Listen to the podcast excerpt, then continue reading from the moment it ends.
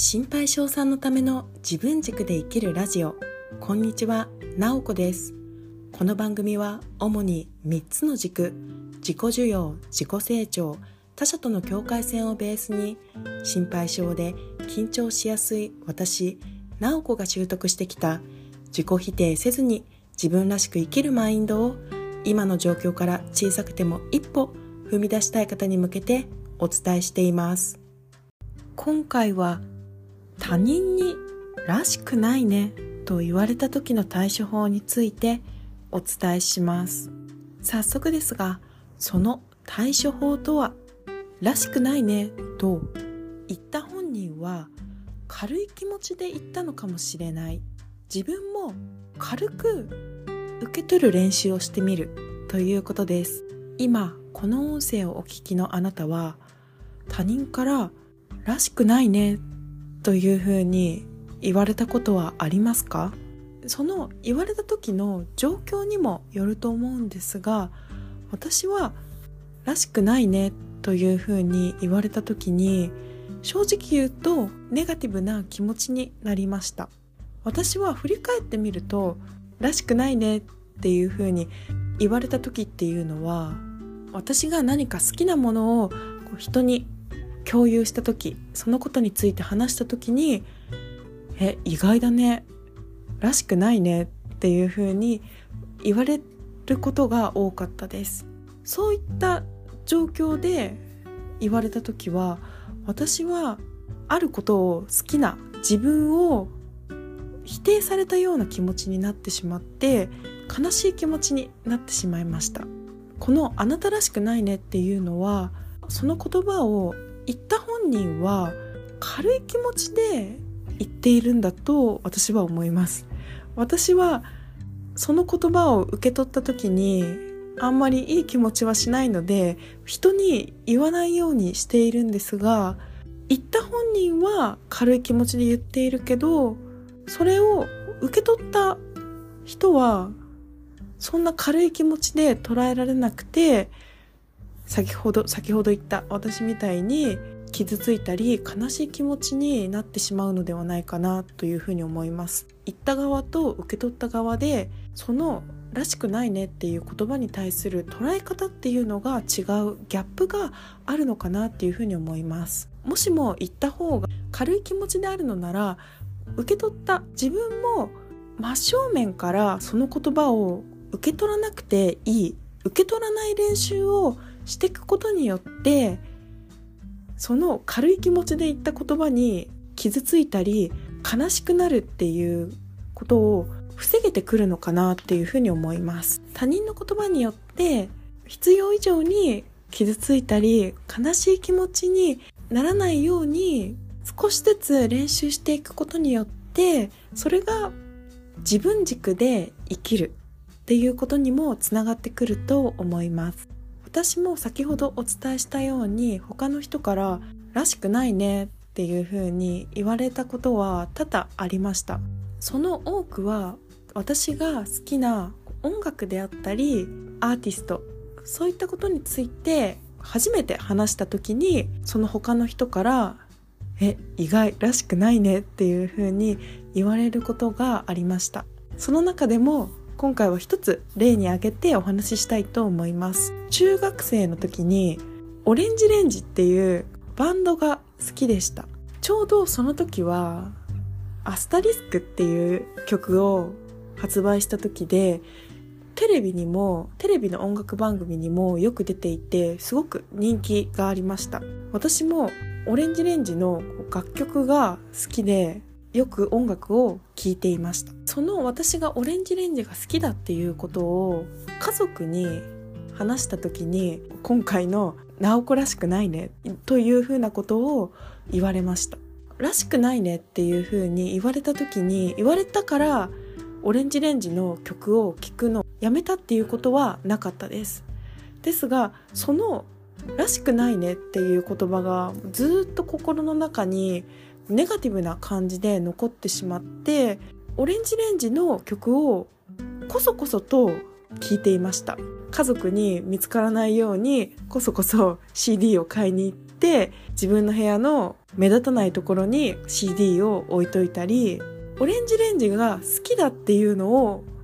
あまり表に出さないようにして聞いていました。それはやはりらしくないねって言われたことがきっかけでそういうふうにこそこそ聞いていました。なぜ私がその時にそのらしくないっていうのが自分の心の中残っていたのかなっていうふうに考えてみると家族の言葉を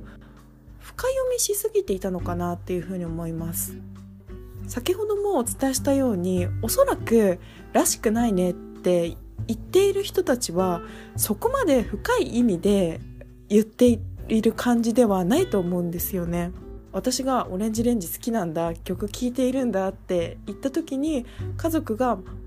反射的になんか直子らしくないねっていう風にただただ家族が瞬間的に抱いた気持ちを言葉にしたっていうだけで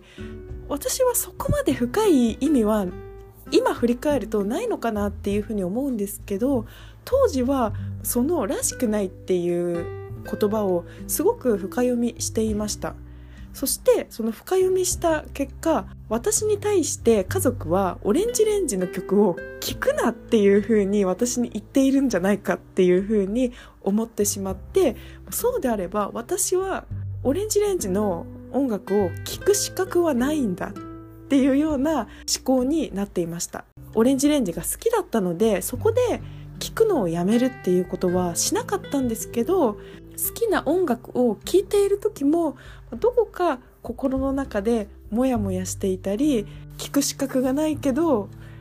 でも聞いている自分がいる。そんな感じでした。私のこのオレンジレンジの例のようにおそらくらしくないねって言った人は軽い気持ちで言っているんだけど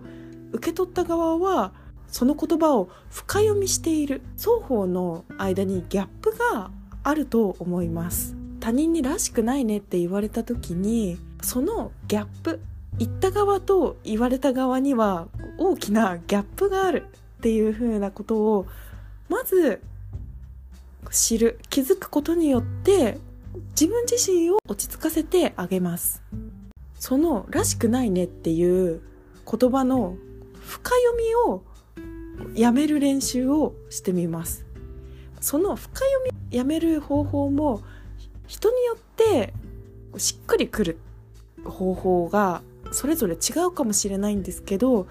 私だったらどうするかなっていうふうに考えたら私は心の中でその「らしくないね」って言った人に対してじゃあ私らしさって何なんだよっていうふうに心の中でその人に突っ込むっていうことをすると私は深読みをすることなくそのらしくないっていう言葉をネガティブな意味でずっと心の中に残っているっていうことを防ぐことができるのではないかなっていうふうに思いました。先ほどの私のオレンジレンジの例ですと家族が「いや直子らしくないねオレンジレンジ聴いてるなんて」って言われたら心の中で「じゃあ私らしい音楽って何なんだよ教えてくれよ」っていう風にちょっとこう軽いトーンで心の中で言うっていうことでそこまでそのらしくないっていう言葉を深く受け取らないようにします。それを実際に口にしてしまうとちょっと問題が出てくるのかなっていうふうに思うので私は心の中で突っ込む。その相手に突っ込む。あなたは軽い気持ちで言ってるかもしれないけど何なんだよ私らしさって。っていうふうに軽い気持ちで突っ込むと